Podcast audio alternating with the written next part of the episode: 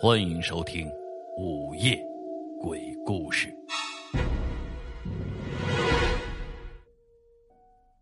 剩下的几个人在经过了这一晚上的艰险之后，反而就变得胆子大了起来。那几个混混也就不再发抖了，一起就帮着两个衙役，在道人的指挥下，把那陈三和那死了混混的尸体连夜就在院子里烧掉了。只是，这次火里。却再也没有出现上次那样的身影和惨叫。那道人又解释说，只因为上次那五个衙役的魂魄被那恶鬼所炼，固然能看到些形态。这次因为道人追得及时，他只来得及吸了些阳气，便匆匆的逃走，所以这二人的魂魄并未被他掠走。那道人已经给他们做了法，消除了他们的怨气了。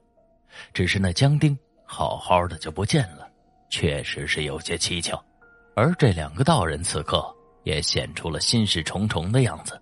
那师兄闭目沉思了一会儿，沉重的说：“看来江丁定是被那恶鬼引走了。”他又看向了师弟，仿佛下了很大的决心：“我们不能再守株待兔了，这孽障的窝已被我们破去，想来此刻定是躲在某个阴气很重的地方。”趁着他白天还不能作恶，得赶快的找到他的藏身之地，破了他蜗居的尸身呢。师弟点了点头，也只好如此了。只有待到天亮，再去寻那恶鬼藏身的极阴之地。因为事关重大，又叮嘱几人一定不能把江丁消失一事给泄露出去。时间过得飞快，说话之间，东方已然是现白了。天色就渐渐的亮了起来，众人已经是一夜无眠。当早起的众人听说又死了两个人的时候，心里是不由得更加的恐慌了。那道人又安抚大家，却隐瞒了江丁消失的事情，只说他已经回家去了。大家对此都是深信不疑。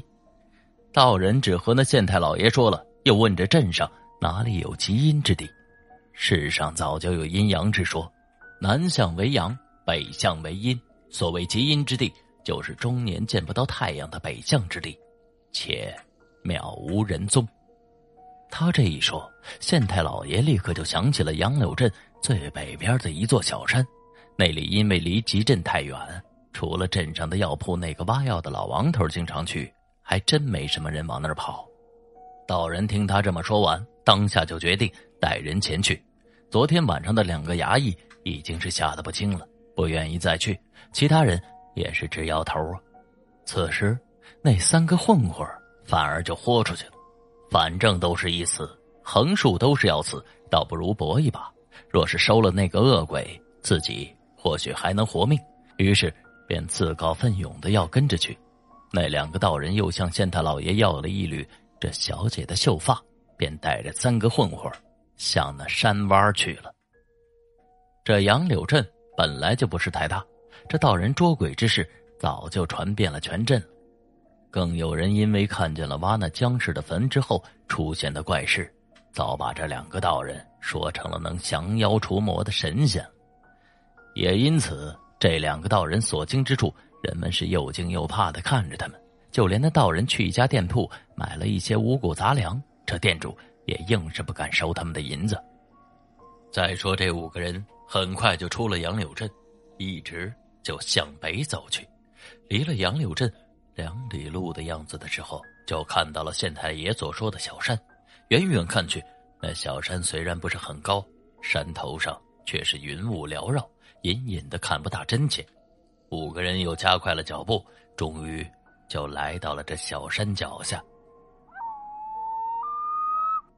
这山里因为常年没有人来。到处都是荆棘叶藤，湿气极重。那师兄又掏出了一个罗盘，仔细的观察着罗盘的指向。师弟则交代三个混混，待会儿要找到那恶鬼，一定要听话，切莫要怕。这边正说着话呢，那边师兄就惊喜的说道：“有了，在上面。”那三人听了，精神都是为之一振，便毫不犹豫的就跟着两个道人向山上爬去。这山中平时也没有人来，根本就无路可走。几个人只得是披荆斩棘，一点一点的往上爬。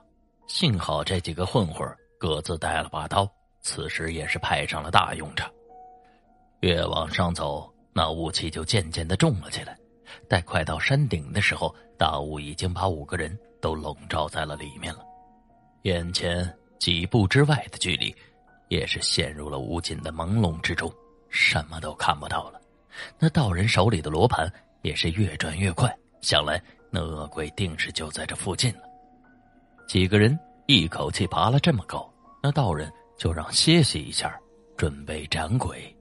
刚刚坐下，几个人就感觉到一缕阴风袭面而来。那不是普通的那种阴风啊，而是带着某种阴湿的气息的阴风。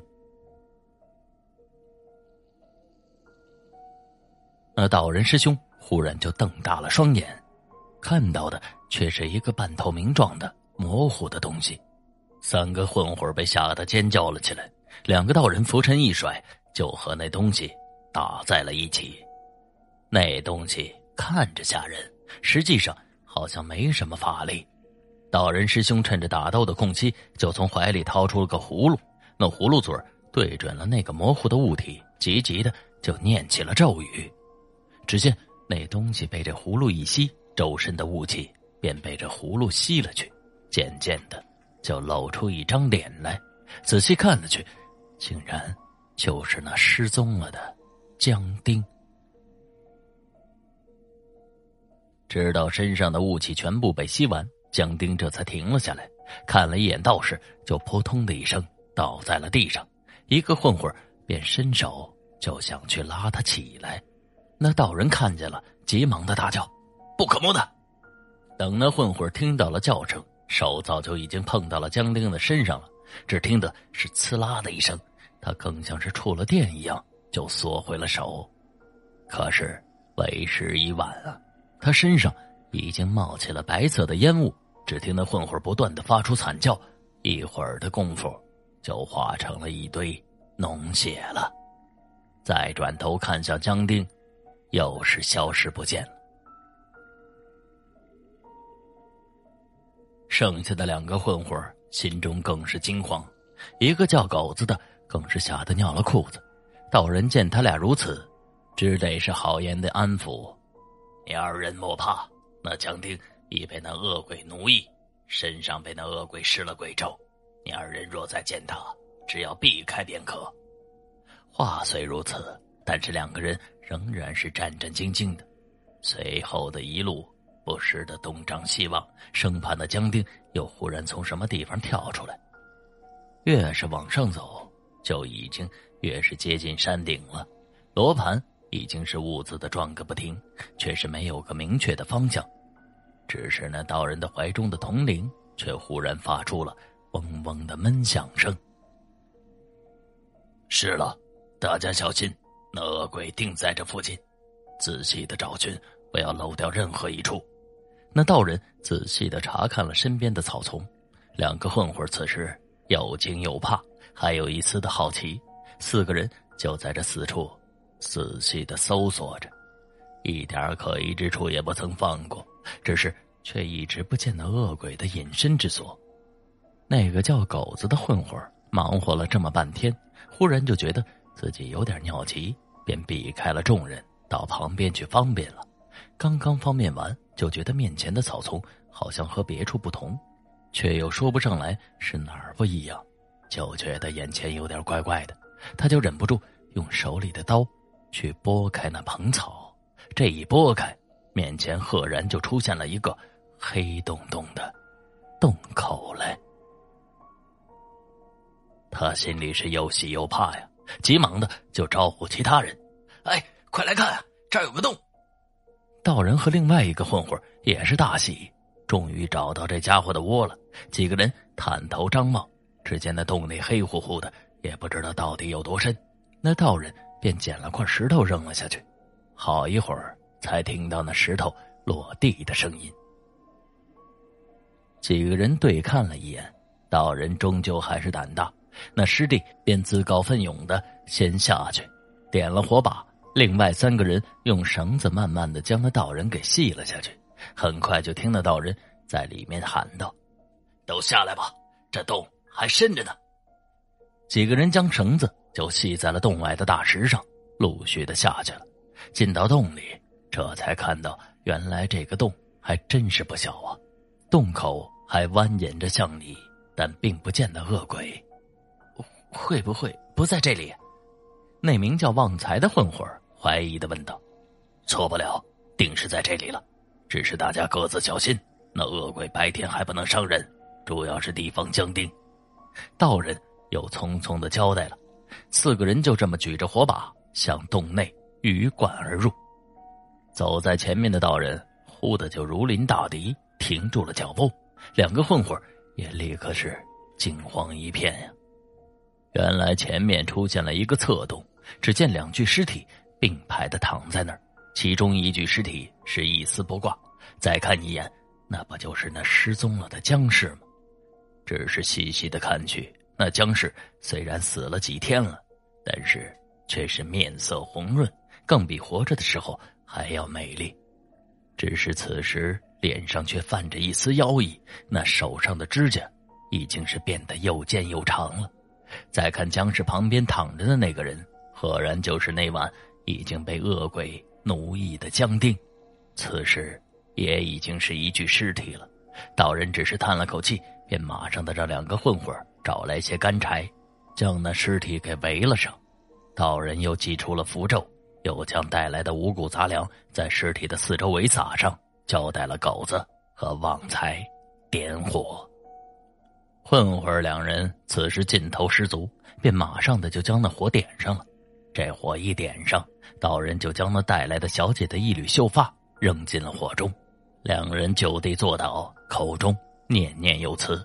只见那火烧着了尸体之后，立刻就发出了刺鼻的腥臭味。那僵尸的尸体忽然之间就坐了起来，两个混混吓得是躲到了道人的身后，大呼救命。那道人师弟。却不慌不忙的拿出了铜铃，对正了尸体，便摇晃了起来。只是口中仍然是急急的念着咒。只见那尸体的鼻中慢慢的就冒出了一缕朦朦胧胧的青烟，即刻就幻化成了人形，但却不是那僵尸，而是一个青面獠牙的恶鬼。那恶鬼满脸的愤恨，拼命的想从火中冲出来，嘴里更是发出了这凄厉的声音。道士念咒的声音就更急了，只见那恶鬼竭力的挣扎，眼看就要冲出火中了。那道人的师兄更用手中那个葫芦就对准了恶鬼的魂魄，大喝一声：“大胆妖孽，还不速速受死！”只见那恶鬼的魂魄便匆匆的吸进了葫芦里，那道人立刻就将葫芦用封条给封住了，装进了一个黄布袋里。两人。这才终于松了口气，狗子挠了挠头，不解的问道：“道长，那那僵尸的魂魄却又去哪儿了？”那僵尸虽是满腹冤屈而死，但真正作恶的却并不是他。我下山之后会给他消除了怨气，让他好生的投胎做人。道人一边说着，就一边将那袋子收入了怀中。二人也不知道是真懂还是假懂。总之就是一个劲儿的点头。待四个人顺着来时的路又攀回到地面上的时候，才发现这个时候已经是黄昏薄暮了。一行人就只顺着来路下山去了。太阳完全落山之后，这天地又被夜幕笼罩，那山洞之中却又缓缓的升起来一缕青烟。那青烟。正慢慢的凝聚成一个女人的身影，只是还没看清楚她的容貌，她便忽然就化成了一股阴风，向着杨柳镇的方向飞去了。好了，这就是今天为您讲述的《复仇记》。